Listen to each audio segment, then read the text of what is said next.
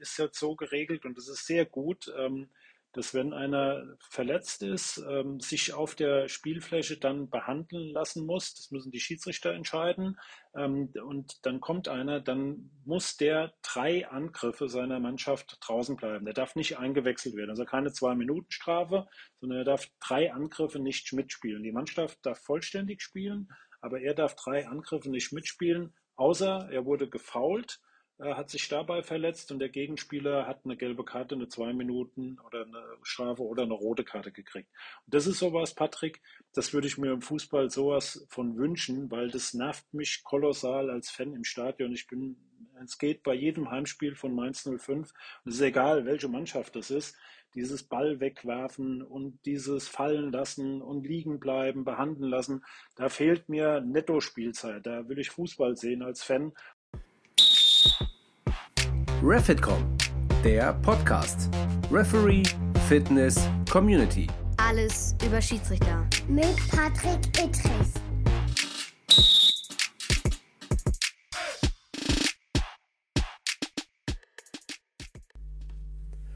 Einen wunderschönen guten Abend, guten Morgen, gute Nacht. Es ist wieder soweit. Ein neuer Refitcom Podcast ist am Start und ihr fragt euch vielleicht, liebe Freunde, warum ich denn immer so unregelmäßig am Start bin. Manchmal fünf Wochen hintereinander, jede Woche, manchmal zwei Wochen nicht, manchmal drei Wochen nicht.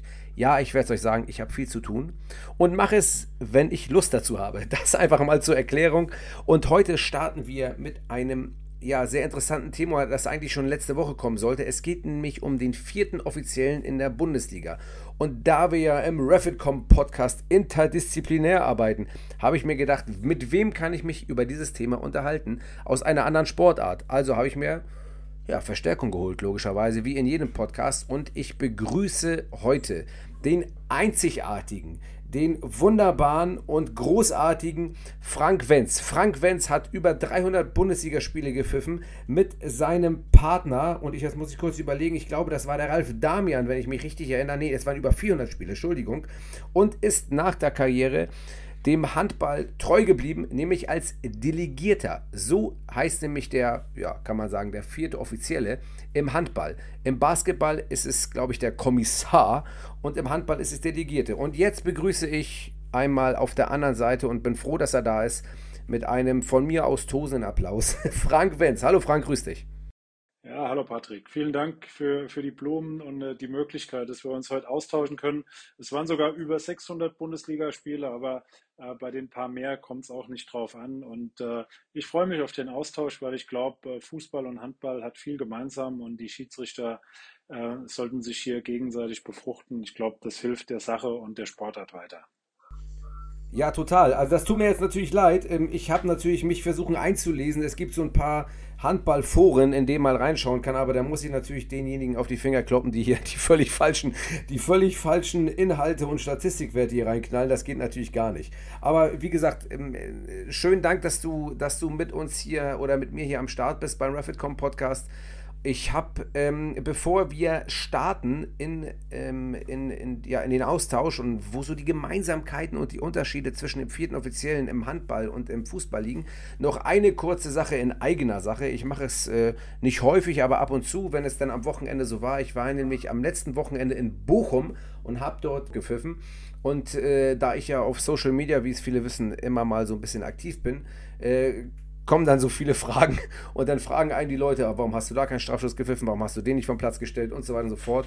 Ich gehe natürlich nie auf alles ein, aber ich kann gerne einmal eine Situation kurz aufklären. Da ging es um ein mögliches Handspiel vom Spieler Losilla ähm, im, äh, im eigenen Strafraum und da haben mich natürlich viele gefragt, warum das kein Elfer gewesen ist, kein Handelfmeter. Du kannst Frank gerne dazu, äh, je nachdem wie fußballaffin du sein möchtest oder sein willst, natürlich auch gerne mal was zu sagen, aber ähm, da haben mich natürlich viele gefragt, was ist mit diesem Handspiel gewesen und ähm, das kann ich kurz mal erklären, die Situation, damit es vielleicht für einige nachvollziehbar ist, wie sowas abläuft. Die Handspielregel wurde ja modifiziert, geändert, ähm, obwohl gar nicht so viel Neues dazugekommen ist.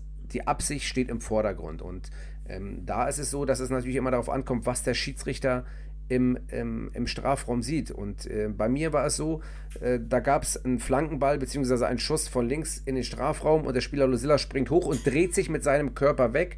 der ballnahe Arm ist am Körper und der andere Arm ist etwas abgespreizt. Und an diesen Arm ist der Ball, beziehungsweise ist, ist der Ball an die Hand ja, gegangen, es wurde touchiert und ist dann, äh, der Ball ist dann zur Ecke rausgegangen und ich habe Eckball gegeben. Und jetzt stellt sich natürlich die Frage, was ist in dieser Beurteilung für den Schiedsrichter wichtig? Einmal die Absicht logischerweise. Wenn man mit der Absicht nicht alles klären kann, dann haben wir die weiteren Kriterien, die immer noch gelten, wie wo sind die Arme, sind die über äh, Schulterhöhe, sind sie weit abgespreizt, sind sie in einer unnatürlichen Handhaltung und diese ganzen Dinge, die gilt es natürlich in äh, Sekundenbruchteilen zu bewerten. Und für mich war es in dem Moment so, dass aus meiner Position es so aussah, als ob der Spieler Lucilla mehr dafür getan hat, nicht getroffen zu werden, das heißt also, er hat keine aktive Bewegung mit der Hand zum Ball gemacht. Er hat den ähm, ballnahen Arm rangezogen und hat sich weggedreht aus der Situation. Und dann ging der Ball trotzdem noch an den ja schon auch etwas abgespreizten Arm Hand und ging dann zur Ecke. Und diese Kriterien habe ich so kommuniziert, auch dem Videoassistenten. Und der muss dann für sich natürlich, wenn ich die Situation so bewerte, über so eine riesen Hürde rübergehen und dann muss alles sattelfest sein. Und dann muss sagen, das war grob äh, falsch und äh, wirklich offensichtlich und klar falsch, was ich da gemacht habe. Und äh, zu dem Entschluss ist er nicht gekommen und zu dem Entschluss komme ich auch immer noch, wenn ich mir die Bilder angucke, wobei man schon sagen muss, es gibt eine, ein Bild, wenn man das einfrieren würde und dann nur den Ball an der Hand sieht, würde man denken, das ist eigentlich ein klarer Strafstoß. Aber hier muss der gesamte Bewegungsablauf bewertet werden. Und ähm, da kann man und bin ich zu dem Entschluss gekommen, dass es hier immer noch besser ist, diesen Strafstoß äh, Handelfmeter nicht zu pfeifen. Und ja, so war am Ende die Entscheidung. Und äh, ja, wenn jetzt viele damit nicht einverstanden sind, dann, äh, dann ist das halt so. Dann, aber ich habe es zumindest versucht zu erklären und von daher ist das jetzt auch erstmal alles für das letzte Spiel. Das ist sonst gut gelaufen ähm, und ich bin ganz zufrieden mit der Teamleistung. Aber jetzt will ich dich nicht länger warten lassen, lieber Frank erzähl uns einmal ganz kurz, vielleicht, dass wir so einen Einblick bekommen, was macht, vielleicht kannst du es kurz erklären, was macht der Delegierte im Handball konkret? Welche Funktion hat er? Wie sieht er sich in dem Team? Gehört er überhaupt zum Team? Was genau sind seine Aufgaben? Ja, der Delegierte im Handball, das ist, das ist wirklich ein Team, gemeinsam mit den Schiedsrichtern und dann gibt es noch Zeitnehmer, Sekretär. Diese, diese fünf sind das Team, für das Spiel. Und der Delegierte ist im Prinzip derjenige, der dazu da ist, den, den Druck von den Schiedsrichtern wegzunehmen. Das geht los äh, schon vor dem Spiel mit der technischen Besprechung eine Stunde vor dem Spiel, dass all die Dinge, die es zu regeln gibt, davor vom Delegierten geregelt werden. Und das setzt sich dann fort über das Spiel äh, zu gucken, dass die Bänke, ähm, die Trainer ähm, sich ordentlich verhalten. Das ist letzten Endes auch eine große Parallele zum Fußball, ähm, dass die Emotionen natürlich auch da sind und auch raus müssen, aber dass sie irgendwo auch in einem vernünftigen Rahmen bleiben.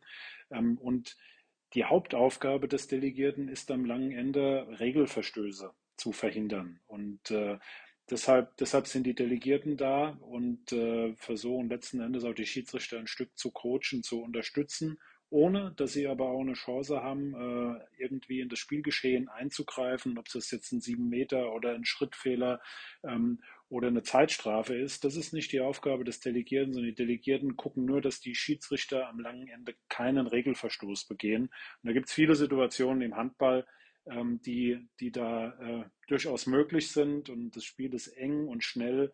Und deshalb ist es wichtig, dass die Delegierten und die Schiedsrichter und Zeitnehmersekretär äh, sehr gut im Team zusammenarbeiten. In der Kürze gut erklärt, aber da fallen mir natürlich noch trotzdem weitere Fragen ein. Die erste Frage, die, ich, die mir sofort eingefallen ist, was ist, wenn sich einer der beiden verletzt? Springst du dann offiziell ein? Kannst du einspringen oder ist das gar nicht vorgesehen? Was passiert dann? Das ist, das ist nicht vorgesehen. Verletzt sich einer der beiden Schiedsrichter, pfeift der andere das Spiel alleine zu Ende. Das haben wir in der Saison, also sagen wir alle zwei Saisons vielleicht einmal, dass es wirklich so schlimm ist, dass sich einer so schlimm verletzt ist, er nicht weitermachen kann. Der Delegierte springt nicht ein, weil im Handball ist es sind es zwei Leute, die das Spiel leiten und die müssen blind aufeinander abgestimmt sein. Ähm, das ist im Fußball, da gibt es einen Feldschiedsrichter, der, der hat das Sagen, klar muss das mit Linienrichtern matchen, aber im Handball sind es zwei, die auf dem Spielfeld alles entscheiden und die müssen sich blind miteinander verstehen. Und deshalb wird kein Delegierter ähm, einsteigen, auch wenn der eine oder andere sicherlich auch körperlich noch in der Lage wäre und auch vom Spielverständnis das zu tun.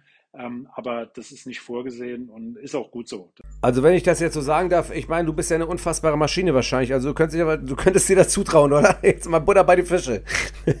ähm, the theoretisch ja. Also ich sag mal, ich bin körperlich, glaube ich, noch ziemlich fit. Äh, könnte auch wahrscheinlich die, die Leistungstests, die die Schiedsrichter im Elitekader machen, noch mitmachen.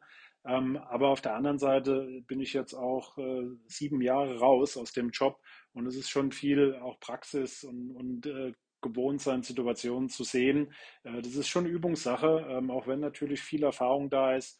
Ähm, lassen wir die Jungs pfeifen, die das im Moment machen äh, und die Mädels, die machen das gut äh, und wir konzentrieren uns darauf, ihnen den Rücken frei zu halten ich finde, das ist auch mal dieser Nachwuchsgedanke, ist ja auch immer wichtig, auch bei uns im Fußball. Ich habe ja nun letztens äh, äh, Yannick und Raphael besucht beim Spiel in Hamburg und habe da auch den Delegierten kennengelernt und hab, äh, da gab es auch so ein, zwei Situationen, wo er eingreifen musste. Wie ist denn, also gerade bei den Bänken, wenn es dann so ein bisschen ähm, kritischer wird, jetzt äh, gehen wir mal so in zwei, drei Einzelsituationen. Einmal geht es konkret darum, was ist ähm, bei Zeitstrafen, bei roten Karten, bei gelben Karten. Schreiben die Schiedsrichter im Handball, die beiden sich das auch auf oder bist dafür ausschließlich du und ähm, das Schiedsgericht am Tisch zuständig? Oder wer schreibt? Also schreiben tun als allererstes äh, der, der Zeitnehmer, der äh, führt das Spielprotokoll draußen, wobei das mittlerweile auch alles über über Computer läuft, also ein tolles Erfassungssystem.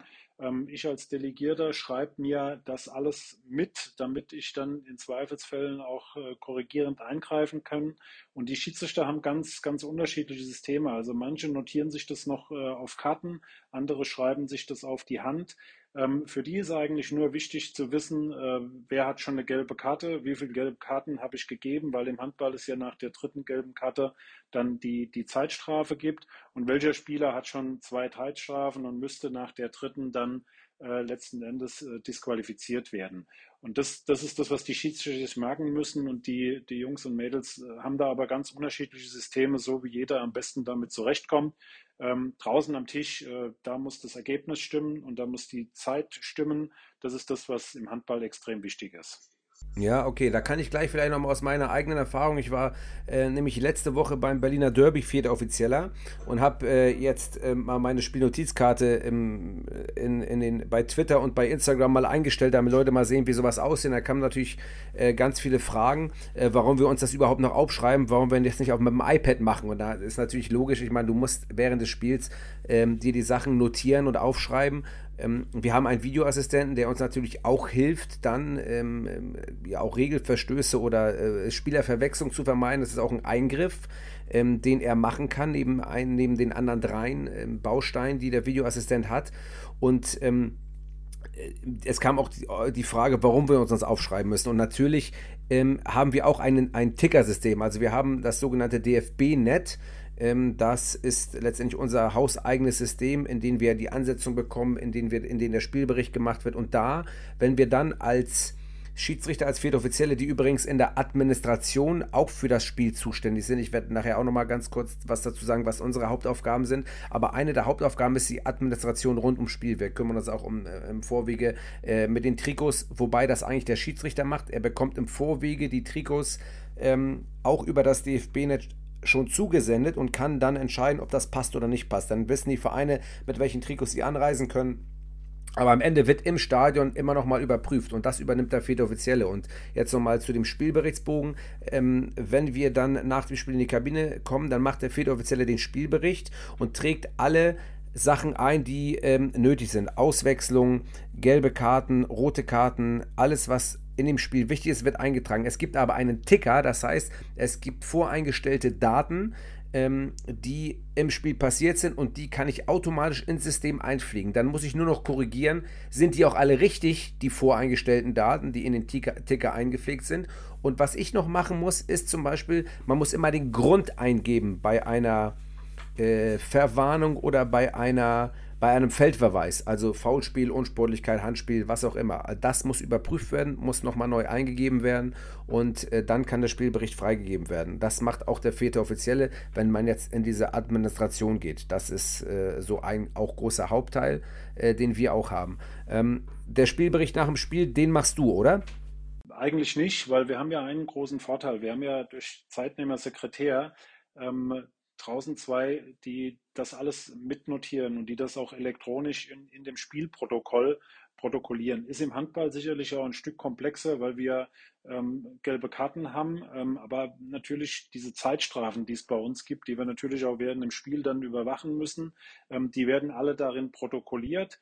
Ähm, und dieses Spielprotokoll ist im Prinzip ein Output aus äh, dem, dem, dem äh, was der Zeitnehmer das ganze Spiel über erfasst und das ist fertig. Das Einzige, was wir noch nachtragen dann, ist der Grund für eine Disqualifikation oder wenn es irgendwelche Besonderheiten während des Spiels gab, dass es einen Bericht gibt. Das wird dann noch nachgetragen. Das ist dann auch mein Job. Da haben wir es im Handball ein bisschen leichter als Delegierte wie äh, ihr Kollegen im Fußball die dann noch was nachtragen müsste oder das Protokoll letzten Endes am Schluss pflegen. Das ist bei uns schon fertig. Wenn der Schiedsrichter bei uns eine rote Karte verhängt, dann tragen wir das als Vierteloffizielle 2 den Spielbericht ein, aber der Schiedsrichter schreibt nachher den Sonderbericht. Das heißt also, da wird ein Häkchen bei uns gemacht, äh, unter Sonderbericht folgt und dann muss der Schiedsrichter im Nachhinein diesen Sonderbericht schreiben und das Dokument in dieses DFB-Net hochladen und dort ähm, erhält es dann automatisch das Sportgericht, dass sich dann diesen, ähm, diesen Bereich runterzieht. Das ist ganz, äh, ganz angenehm, weil das System mittlerweile schon echt, äh, schon echt viel kann. Und das ist wirklich für uns dann auch eine Arbeitserleichterung. Aber wir müssen während des Spiels natürlich mitschreiben. Also wie gesagt, wir können da nicht mit dem iPad durch die Gegend laufen. Das funktioniert nicht und draußen halt genauso wenig. Das wird halt alles, äh, wird halt alles noch handschriftlich gemacht auf einer kleinen Spielnotizkarte, wie die zu sehen war.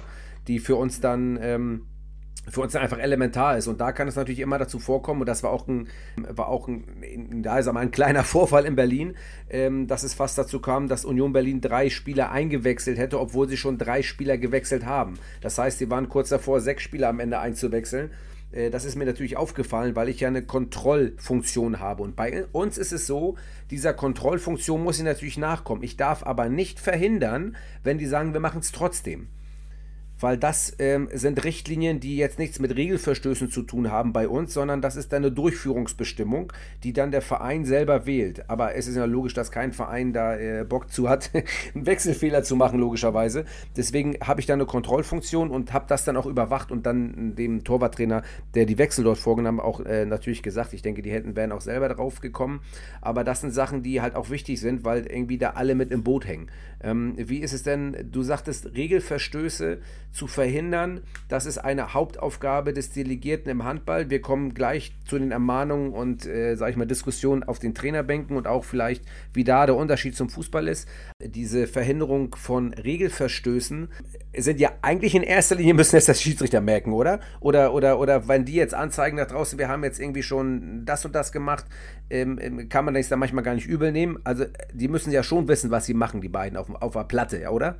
Absolut. Und das ist auch der, der Hauptjob. Und es gibt auch äh, in ganz wenigen Fällen da wirklich nur was zu verhindern. Aber im Handball ähm, haben wir ja, ich sage jetzt mal, durch, durch die fixe Spielzeit. Also ist ja nicht so, dass es eine Nachspielzeit gibt wie im Fußball, sondern bei uns ist das Ding halt einfach nach 60 Minuten rum. Und wenn du eben in den letzten 30 Sekunden eine Situation hast, ähm, wo jemand eine klare Torgelegenheit verhindert, ähm, und die Schiedsrichter geben dem Spieler eine rote Karte und würden dann keinen sieben Meter geben, sondern sagen, wir geben nur einen Freiwurf, dann wäre das ein Regelverstoß und dann kommt der Delegierte und sagt, gib mal acht, ihr habt hier eine rote Karte gegeben, ähm, dann muss das eigentlich auch zwingend einen sieben Meter geben. Solche Dinge.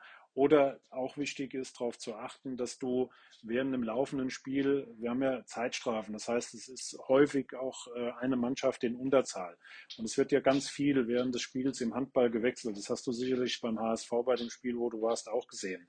Ähm, hier mit darauf zu achten, dass keine Wechselfehler passieren. Ähm, und wenn ein Wechselfehler passiert, dass der richtige Spieler dann die Zeitstrafe kriegt, dass die nicht zu früh wieder ergänzen. Ähm, all das sind dann Themen, wenn so ein Spiel am Schluss mit einem Tor ausgeht, die dann einen Einspruch letzten Endes rechtfertigen können. Und das ist letzten Endes der Job, den der Delegierte hat, das zu verhindern und die Schiedsrichter zu unterstützen, weil es halt brutal schnell geht. Wie ist es nun aber, wenn ich als Schiedsrichter diesen Regelverstoß machen würde, du mich als Delegierter aber daran hinderst, dann gibt es ja auch wie bei uns logischerweise eine Bewertung des Schiedsrichterteams, die würde ja dementsprechend dann auch wahrscheinlich schlecht ausfallen oder man würde das bemängeln oder würde das zum Beispiel äh, würde es dann ein dickes Du-Du-Du geben oder, oder wie, wie würde das Ganze, ähm, wie würde das Ganze ablaufen in so einem Fall zum Beispiel, vielleicht als Hintergrundwissen? Also vom, vom, vom Ablauf ist es so, dass äh, in der Regel, wenn so Situationen sind, das Spiel sowieso unterbrochen ist und wenn dann die Schiedsrichter nicht die richtige Entscheidung treffen, dann äh, wird es sofort eine Kommunikation geben zwischen den Schiedsrichtern und dem Delegierten und dann wird sich darüber ausgetauscht, was da konkret war. Und da wird auch drüber gesprochen, ähm, weil manchmal können die Schiedsrichter auch eine andere Sicht haben. Und äh, die Sicht der Schiedsrichter ist immer entscheidend. Aber wenn sie so eine Entscheidung treffen, wie in den letzten 30 Sekunden rote Karte, weil der Abstand bei einem Anwurf zum Beispiel nicht eingehalten wurde, dann äh, ist mein Job zu sagen, Leute, und dann muss es aber auch sieben Meter geben. Ähm, wenn Sie es anders gesehen haben, dann können wir von draußen die Tatsache nicht verdrehen. Hatten wir letzte Saison auch einen Fall, ähm, da war die Wahrnehmung eine andere. Es ist immer entscheidend, die Wahrnehmung der Schiedsrichter. Aber wenn die Fakten klar sind, rote Karte bei so einer Situation in den letzten 30 Sekunden, dann schreibt das Regelwerk das vor. Und dann greife ich oder meine Kollegen, Kolleginnen auch ein und sagen, dann müsst ihr so und so entscheiden. Und dann sind die Schiedsrichter auch dankbar und folgen dem, weil äh, da ist maximaler Druck in diesen letzten Sekunden und äh, da ist jede Hilfe, die sie kriegen können, gut. Jetzt kommen wir mal zum, äh, zu meinem Lieblingsthema, das Verhalten der Bänke. Also wenn nun ähm, von links und rechts äh, da die äh, verbalen Granaten geflogen kommen, wie, ich habe ja einen Artikel von dir gelesen in der, in der Handball World, wo du ja auch gesagt hast, Emotionen sind erlaubt. Also wer mich kennt, auch vielleicht vom letzten Wochenende, ich bin auch sehr emotional, manchmal vielleicht sogar zu emotional und ich lasse Emotionen auch gerne zu, aber ich finde, es muss halt irgendwo eine Grenze haben, wo es respektlos wird oder herabwürdigend oder beleidigend oder beschmähend oder wir kennen das ja alles. Also äh, es ist einfach irgendwo eine Grenze erreicht, weil viele ja ihre Emotionen, ihr Fehlverhalten mit den Emotionen rechtfertigen und das lasse ich halt meistens nicht gelten. Ab wann greifst du ein? Ja, das ist, das ist so ein ganz, ganz wichtiger Punkt. Ähm, ich glaube, der Sport, ob das Handball oder Fußball ist, lebt natürlich von den Emotionen. Und ich glaube, gerade die Trainer ähm, stehen natürlich auch brutal unter Druck und die müssen auch in einer gewissen Form agieren können. Und wichtig ist das, dass das, dass das sportlich, dass das fair ist, aber die Emotionen müssen auch raus. Und ich glaube, da sind wir alle Sportler auch genug, dass wir sehen, naja, das war jetzt eine strittige Entscheidung, die hätte man vielleicht, und da gibt es im Handball viel mehr wie im, wie im Fußball, glaube ich, die hätten wir vielleicht auch andersrum entscheiden können oder ähm, vielleicht war es kein sieben Meter, sondern eher nur ein Freiwurf, dann kann man das in einem gewissen Rahmen auch zulassen. Nur wenn das permanent passiert und wenn dann dazu kommt, ähm, abwinken, wildes Gestikulieren, dann gibt es äh, beim ersten Mal eine klare Ansprache und wenn sich das dann eben fortsetzt, gibt es die gelbe Karte gegen die Bank ähm, und dann ist es, ist es auch gut. Und das Gleiche gilt natürlich auch für, für die ganzen Spieler. Ähm, da noch viel, viel mehr Nähe zum Spielfeld äh, durch die Auswechselbank, die da direkt dran steht. Ähm, auch da sollen die sich ruhig freuen, wenn da geile Aktionen am Spielfeld passieren. Gute Paraden vom Torhüter, gute, gute Saves in der Abwehr oder schöne Tore. Aber die können nicht bei jeder Schiedsrichterentscheidung, die nicht zu ihren Gunsten auffällt, da aufspringen. Da reagieren wir früh und schnell ähm, und geben da eine klare Linie vor, weil das ist wichtig und ist auch der Job, weil damit verschaffen wir den Schiedsrichtern auch die nötige Ruhe, um in aller Gelassenheit, äh, die möglich ist, das Spiel auch zu pfeifen. Wie findest du denn grundsätzlich momentan, oder ja, die Frage wird mir halt auch häufig gestellt, hat sich das verändert über die Jahre? Ist der Respekt, ist der Respekt weniger geworden? Äh, ist es schlimmer geworden? Ist es besser geworden? Wie empfindest du denn momentan so grundsätzlich das Verhalten der, der Trainer und der Bänke grundsätzlich in der, in der Liquimoli Basketball, äh, Basketball, sag schon, Handball ähm, Bundesliga? Wie, wie siehst du das grundsätzlich? Und ähm, hat sich was verändert über die Jahre, wo du vielleicht sogar selber gepfiffen hast? Ja, ich, ich glaube, es gibt immer, immer wieder einzelne Charaktere, die halt ähm, besonders, wie soll ich das sagen, explosiv reagieren. Das gab es schon immer und das wird es auch immer geben. Ich glaube, es ist wichtig, in, in eine gute Kommunikation reinzukommen. Und äh, am langen Ende, äh, klar, will, will jeder Trainer den maximalen Erfolg. Ähm, aber ich glaube, wir haben mittlerweile da schon ein gutes Miteinander und auch nach den Spielen immer wieder auch einen guten Austausch um da auf eine, auf eine Linie zu kommen, die auch respektvoll ist. Ähm, klar ist aber auch, und das ist im Fußball, glaube ich, auch nichts anderes äh, wie im Handball, ähm, wenn es sportlich nicht gut läuft und der Druck ähm, auf, die, auf die Kollegen ähm, größer wird, ähm, dann wird der Druck auch versucht abzulassen. Aber Ja, da, da müssen wir, da müssen wir dann auch eingreifen und müssen da auch Einhalt gebieten, weil ähm, wir können uns auch nicht alles gefallen lassen. Aber ich habe schon das Gefühl im Handball, es ist respektvoll. Ähm, und wenn es eben mal nicht respektvoll ist, gibt es äh, die, die gelbe Karte oder, und das ist natürlich auch ein hartes Mittel, es gibt dann auch die, die Zwei-Minuten-Strafe, wozu dann ein Spieler vom Feld muss. Und das schreckt dann doch viele Trainer auch ab, äh, irgendwo eine Grenze zu überschreiten, äh, weil das natürlich dann auch unmittelbar Einfluss aufs Spiel hat. Ähm, und das will dann doch keiner. Wenn dadurch dann ein Spiel am Schluss verloren geht, ähm, wird das Management und auch die Sponsoren sicherlich nicht erfreut sein. Nee, das habe ich auch, auch gemerkt in den Spielen, die ich beim Handball gesehen habe, dass das schon eine echt gute Wirkung ist. Und ich habe ja letztens mit Yannick mich unterhalten darüber, wie ist es eigentlich, ja, wenn, wie ist es eigentlich, wenn es beim Fußball die, die, die Zeitstrafe geben würde? Und ich bin eigentlich ein Befürworter davon, weil ich der Meinung bin, das hat nicht nur einen abschreckenden Charakter, äh, sondern einfach auch einen ganz spielbeeinflussenden Charakter, wenn du auf einmal mit einem Mann weniger spielst. Und ähm, ich würde das befürworten, ähm, aber ich glaube, da ich ja die Regeln nicht mache, sondern sie nur umsetze, äh, aber ich wäre in der Tat ein Befürworter von so einer, von so einer Zeitstrafe. Ich weiß, glaube ich, auch, und das jetzt hat Yannick mir letztens auch gesagt, dass das nicht ganz korrekt ist, aber mir hat der ehemalige oder der jetzige Teamarzt vom HSV, Dr. Philipp Catalan, der meinte zu mir, wenn ein Spieler im Handball verletzt ist, ähm, dann muss der, wenn der Teamarzt die Platte betritt, immer zwei Minuten raus. Ist das so korrekt oder ist, oder, also, ist das richtig so? Ähm, nee, nicht ganz. Also der, das ist, äh, ist jetzt so geregelt und das ist sehr gut. Ähm, dass wenn einer verletzt ist, ähm, sich auf der Spielfläche dann behandeln lassen muss. Das müssen die Schiedsrichter entscheiden. Ähm, und dann kommt einer, dann muss der drei Angriffe seiner Mannschaft draußen bleiben. Der darf nicht eingewechselt werden. Also keine Zwei-Minuten-Strafe, sondern er darf drei Angriffe nicht mitspielen. Die Mannschaft darf vollständig spielen, aber er darf drei Angriffe nicht mitspielen, außer er wurde gefault hat sich dabei verletzt und der Gegenspieler hat eine gelbe Karte, eine zwei Minuten oder eine Strafe oder eine rote Karte gekriegt. Und das ist sowas, Patrick, das würde ich mir im Fußball sowas von wünschen, weil das nervt mich kolossal als Fan im Stadion. Ich bin, es geht bei jedem Heimspiel von Mainz 05 und es ist egal, welche Mannschaft das ist dieses Ball wegwerfen und dieses fallen lassen und liegen bleiben, behandeln lassen, da fehlt mir Netto-Spielzeit. Da will ich Fußball sehen als Fan. Und da wird viel Zeit letzten Endes von der Uhr genommen, die ihr hinterher am langen Ende gar nicht nachspielen lassen könnt. Von daher würde ich mir das wünschen und auch für diese Undiszipliniertheiten und Meckereien fände ich im Fußball äh, genial, wenn sowas kommen würde da bin ich, bin ich total auf deiner Seite. Ich bin ein Schiedsrichter, der viel mit Spielern redet, ein sehr kommunikativer Schiedsrichter ist, aber auch ähm, einer, wo die Spieler wissen, äh, eigentlich jetzt ist hier eine Grenze erreicht und jetzt geht es nicht weiter. Und bei uns im Fußball, wir haben immer so ein Problem damit, wenn wir dann irgendwann anfangen, Verwarnungen auszusprechen für Unsportlichkeiten und dann hast du auf einmal irgendwie vier, fünf, sechs Verwarnungen, dann heißt es, naja, der hat, der ist keine, vielleicht keine Persönlichkeit oder der greift zu schnell durch und der ist nicht locker.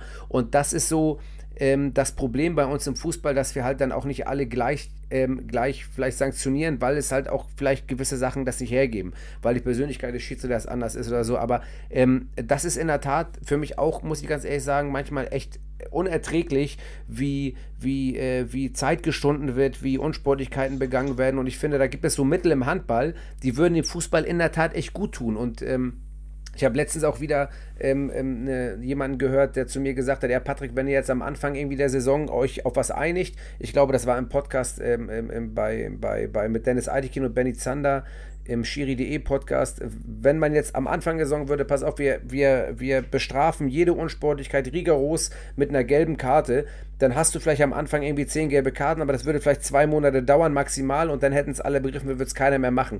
Ich bin da nicht so sicher, aber das ist halt, es irgendwie will das keiner, dass man das so macht.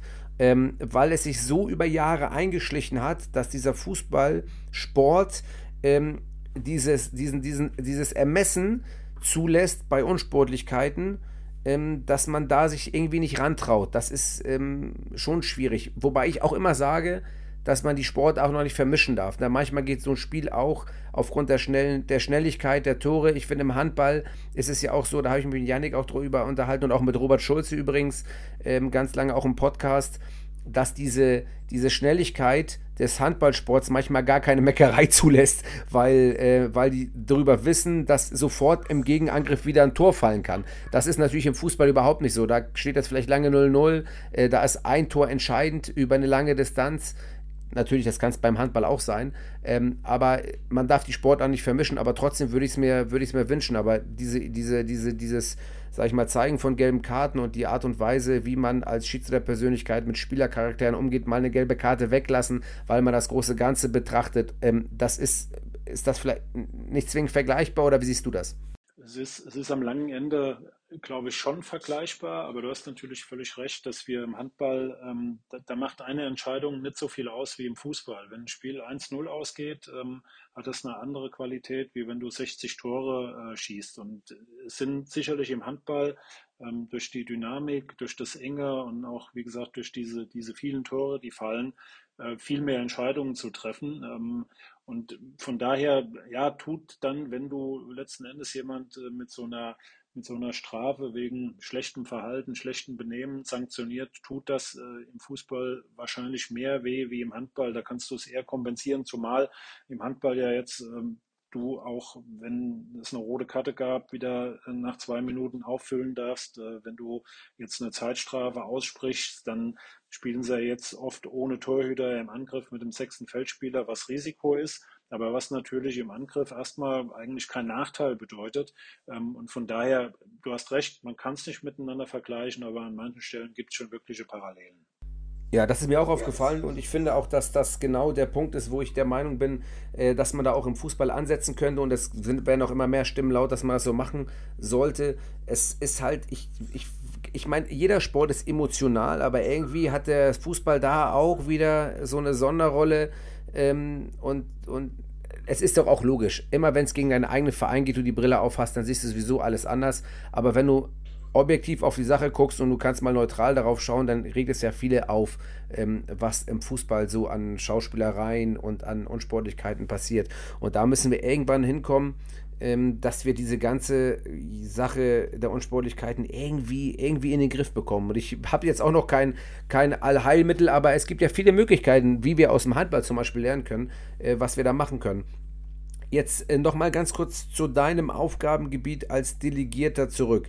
Ähm, hast du Einfluss auf die Benotung, Beurteilung der Schiedsrichter? Ich habe am Anfang die Frage gestellt, gehörst du zum Schiedsrichterteam dazu oder bist du irgendwie, weil ich als Viertoffizieller bin fester Bestandteil des Teams. Ich muss auf dem Platz eigentlich meine Augen immer auf dem Spielfeld haben. Die Auswechslung, das Reden mit den Trainern, das ist eigentlich ein Nebenjob.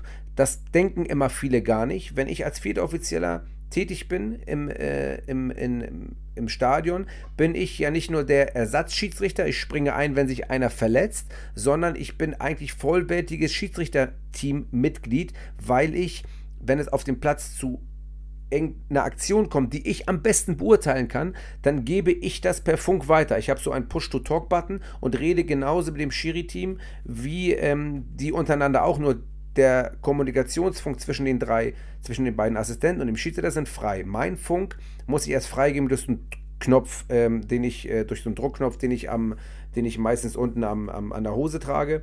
Und dann gebe ich alles mit. Wenn ich jetzt eine, eine, eine Tätigkeit sehe, wenn ich ein Foulspiel beurteilen muss, wenn ich bei Aushelfen muss oder was auch immer, dann mache ich komplett mit. Also ich bin vollwertiges Mitglied des Teams, bekomme auch vom Beobachter, der nach dem Spiel kommt und vom Coach, auch meine Beurteilung als vierter Offizieller.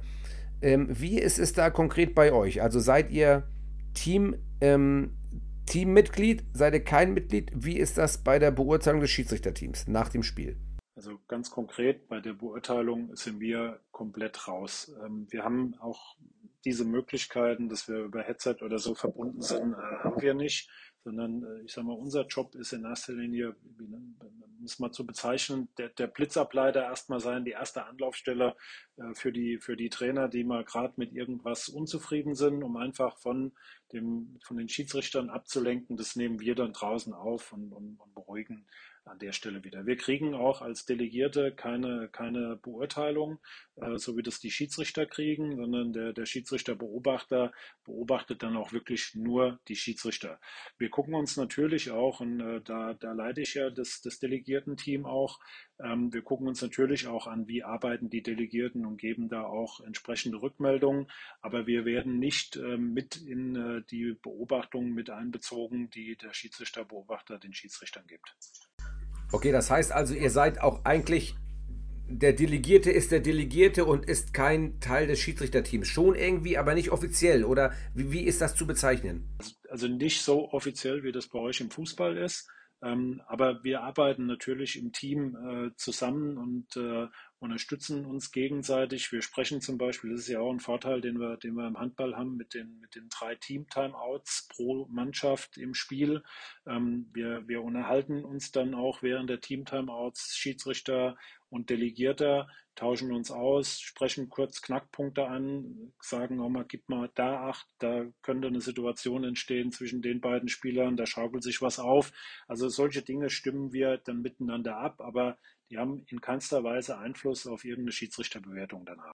Ja, okay, aber ich finde es ja gut, dass ihr zumindest da auch das Feedback direkt gibt, weil ähm, das machen wir ja im Team ja auch, wenn wir in die Kabine gehen zur Halbzeit, dass wir dann auch, äh, dass jeder dann auch, wenn ihm was auffällt, auch was sagt, logischerweise. Und das ist ja auch wichtig, äh, dass man da auch das auch annimmt. Ne? Als Schiedsrichter zum Beispiel in der Bundesliga äh, wäre auch mal ganz gut, wenn den Assistenten was auffällt. Ich bin ja auch immer für, für fachliche Kritik und ich möchte auch, dass was gesagt wird.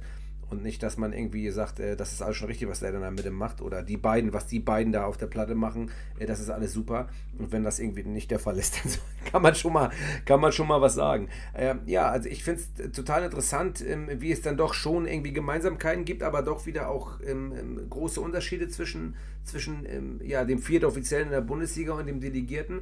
Ähm, die Beurteilung des Schiedsrichterteams äh, wird ja in Teilen auch von den Mannschaften gemacht. Ähm, kannst du dazu ganz kurz was sagen, wie das abläuft? Das würde mich nochmal interessieren, weil ich total interessant werde, dass die beiden Mannschaften äh, auch ein Feedback zum Schiedsrichter geben und das mit in die Beurteilung einfließt. Ja, kann ich. Ähm, das, äh, das verantwortet mein Kollege Thorsten Zacharias, der auch äh, viele hundert Bundesligaspiele gepfiffen hat. Ähm, wir haben nicht in jedem ähm, Spiel einen Schiedsrichterbeobachter drauf. Und von daher ist es uns wichtig, dass wir ein breites Feedback kriegen ähm, zu den Leistungen der Schiedsrichter. Und äh, dort muss jeder, in der Regel machen das auch die Trainer, jeder Trainer ähm, bis fünf Tage nach dem Spiel ähm, eine Bewertung der Schiedsrichterleistung abgeben ähm, in einem Punktesystem, das analog dem der, der Schiedsrichterbeobachter ist und er hat auch die Möglichkeit, äh, verbale Aussagen zu treffen. Und das muss man sagen, nutzen sehr, sehr viele Trainer sehr intensiv, geben da auch äh, viele, viele Hinweise, die uns auch für die Lehrarbeit äh, sehr, sehr wertvoll sind. Und das Interessante ist, dass am Ende die, die Bewertungen der Trainer und die der offiziellen Beobachter sehr nah beieinander liegen. Also da haben wir am Ende der Saison einen, einen Schnitt, der ist ganz, ganz eng beieinander und das macht einfach nochmal die Qualität der Arbeit. Ähm, dann auch mit diesem Feedback, mit dem unmittelbaren Feedback äh, derjenigen, die wir ja beurteilen, denen wir ja unsere Leistung letzten Endes in jedem Spiel anbieten, das macht es extrem wertvoll. Das ist für mich ähm, so eine interessante Sache, weil das kann man sich eigentlich im Fußball gar nicht vorstellen. Du siehst ja, du sagst ja, du bist in Mainz im Stadion, du siehst ja manchmal, was da los ist, gerade außen an den Bänken, dass da eine objektive Beurteilung kommen kann von einigen, ähm, ähm, möchte ich bezweifeln. Deswegen, deswegen finde ich das total interessant. Es ist aber auch wichtig, glaube ich, dass man da zwei, drei Tage Zeit für braucht, ähm, weil es kann ja schon mal sein, dass man Entscheidungen auch vermehrt gegen eine Mannschaft trifft, die vielleicht alle okay sind, die aber dann vielleicht sogar die Mannschaft ähm, äh, ja nicht nur den Sieg kosten, sondern vielleicht eine Platzierung auch am Ende der Saison, die elementar sind für Champions League, für etc., für Auf- und Abstieg. Und ähm, das finde ich dann wirklich ähm, schon schwierig. Aber wenn du sagst, dass diese Beurteilungen so nah beieinander sind, muss es ja äh, einen Mehrwert haben. Wir streiten uns ja, ich will nicht sagen, wir streiten uns im Fußball, aber wir ähm, reden auch relativ häufig davon, ähm, wie ist es, wenn man ehemalige ähm, Fußballer oder Trainer mit einbezieht in gewisse Sachen. Das machen wir schon. Ich sage ja, mit so runden Tischen und mit, äh, mit, äh, mit Telefonaten, Diskussionen. um auch deren Meinung einzuholen. Manchmal fehlt da aber so ein bisschen, ich will nicht sagen die Fachlichkeit. Also wenn ich das mal vergleiche, wenn ich jetzt zu einem Trainer gehe in der Bundesliga und sage, pass auf, dein 4-3-3 heute, das war Grütze, dann sagt er zu mir, äh, sag mal, du äh, kümmere dich mal um deine Sachen, die kannst du besser. Ähm, aber auf der anderen Seite will irgendwie jeder Schiedsrichter sein und weiß genau zu beurteilen, was ein Foul ist, was kein Foul ist und was ähm, regeltechnisch dahinter stehen müsste. Und das ähm, ist im Fußball, glaube ich, ein bisschen anders vielleicht sogar als im Handball. Äh, deswegen finde ich es schwierig, wenn wenn Trainer uns beurteilen würden. Aber es wäre in der Tat mal ein Experiment. Aber das finde ich bei uns schwieriger als bei euch. Ja, also glaube glaub ich auch. Ähm, es, ist, es ist aber schon eine gute Erfahrung, weil die Trainer ähm, haben häufig, das hast du geschildert, nach dem Spiel natürlich einen, einen unmittelbaren Eindruck aus der Emotion heraus. Ähm, und die gucken sich dann in Ruhe äh, das Video an, analysieren das, äh, A für ihre Mannschaft und B aber auch dann, ähm, um die, um die Schiedsrichterbeobachtung zu machen. Und dann kommt häufig äh, wirklich eine, eine extrem qualitativ gute Rückmeldung, die wir wirklich auch gut nutzen können. Also aus der Emotion heraus würde das keinen Sinn machen, ähm, wie du auch mit Sicherheit im Fußball nicht aus der Emotion direkt nach dem Spiel bestimmte Dinge miteinander besprechen kannst. So ist es im Handball auch. Da brauchst du ein bisschen Abstand und ein bisschen Ruhe und dann kommt da auch, äh, sagen wir, eine gute, eine gute Bewertung, inhaltlich gute Bewertung, mit der dann auch gearbeitet werden kann rüber.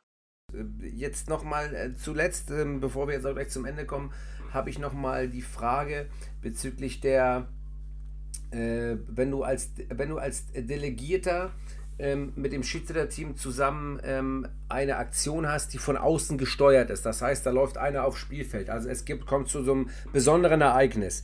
Ähm, dann ist es bei uns ja immer so, mal angenommen, irgendwie, äh, bei uns ist jetzt Pyrotechnik oder man muss das Spiel unterbrechen, weil irgendwas ist, dann ähm, notiere ich das auch auf meiner Spielnotizkarte so, dass ich das verstehe. Ich habe, wie gesagt, ja meine Notizkarte öffentlich gestellt.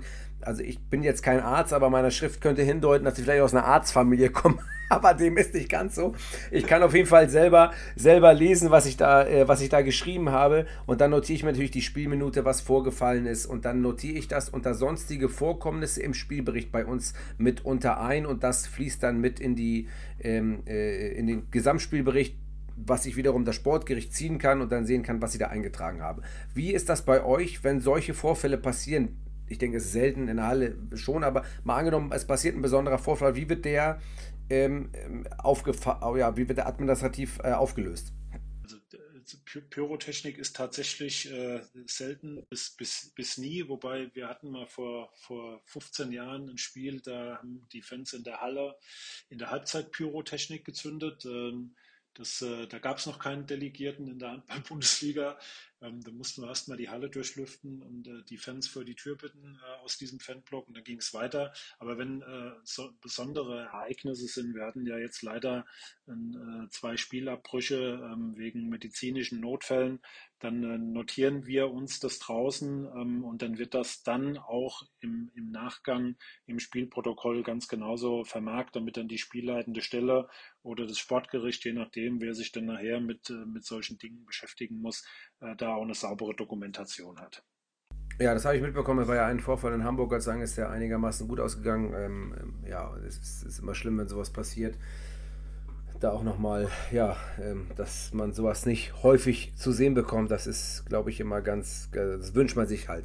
Aber äh, ich glaube, wir haben jetzt so ein bisschen Einblick davon bekommen, was der Delegierte ähm, im Handball so zu tun hat. Ich versuche nochmal demnächst einen Kommissar, fast polizeilich gesehen, aus dem Basketball ähm, ähm, hier in meinen Podcast zu bekommen und mit dem auch nochmal zu sprechen. Aber ich finde es immer wichtig, dass man so ein bisschen alle Seiten mal sieht, was so zu tun ist, äh, wie wir Schiedsrichter agieren in den verschiedenen Funktionen und was wir so zu tun haben. Ist dir noch irgendwas wichtig, Frank, was du jetzt sagen willst? Das will ich unbedingt loswerden. Wenn ich das nicht sage, dann kann ich nicht schlafen. Also was ich, was ich gut finde, ist, dass, dass wir ja mittlerweile, ähm, glaube ich, diesen Austausch haben zwischen, zwischen Handball und Fußball, weil ich glaube, das ist extrem wichtig. Wir können viel voneinander partizipieren und, und auch lernen. Ähm, das, das sollten wir nutzen, das sollten wir weitermachen, auch wenn es unterschiedliche Sportarten sind. Und äh, das, das hilft aber, glaube ich, auch mal über den Tellerrand rauszuschauen. Mir hat es heute sehr gut gefallen, weil ich auch gelernt habe, was ist der Job vom, äh, vom vierten Offiziellen im Fußball tatsächlich. Ähm, das war für mich sehr erhellend. Äh, da kann ich das eine oder andere demnächst äh, im Stadion noch besser einschätzen. Ähm, und äh, ich glaube, das ist für uns im Handball wichtig. Wir müssen auch von dem, was der, was der Fußball jetzt seit, glaube ich, vier Jahren oder drei Jahren mit dem Videobeweis macht, im Handball auch lernen. Da sind wir auch auf dem Weg, weil auch das macht gerade bei diesem schnellen, engen Spiel und diesen vielen, vielen knappen Entscheidungen, insbesondere in der entscheidenden Phase am Schluss, ähm, ist für die Schiedsrichter einfacher und das, da, da müssen wir, müssen wir ran. Da sind wir auch dran, ähm, hier die Dinge zu verbessern, weil ich glaube, das macht es am Schluss einfach auch gerechter und klarer für alle. Vielen, vielen Dank, Frank, äh, dass du ähm, dir die Zeit genommen hast, äh, mit mir über den vierten offiziellen, äh, vierten offiziellen Delegierten und über Handball und Fußball zu schnacken. Ich äh, wünsche dir viel Gesundheit, äh, viele Delegierten-Spiele noch. Ich wünsche dir über 1500 am besten. Ich habe ja am Anfang, ja gut, das, es, es war die Presse, die hat mir Fehlinformationen gegeben. Es tut mir leid, vielleicht hätte ich Janik fragen müssen, aber du hast über 600 Spieler der Bundesliga gepfiffen, bist ähm, seit äh, zig Jahren Delegierter im Handball und gibst ähm, da deine Expertise weiter. Vielen, vielen Dank für dein Ohr, dein, äh, ja, und deine Zeit. Alles Gute und äh, bleib gesund. Gerne. Du, du auch und äh, gut Pfiff, viele gute Spiele in der ersten Liga und äh, wenn ich dich in Mainz sehe, werde ich dir beim Aufwärmen mal zuwinken. Vielen Dank. Gerne.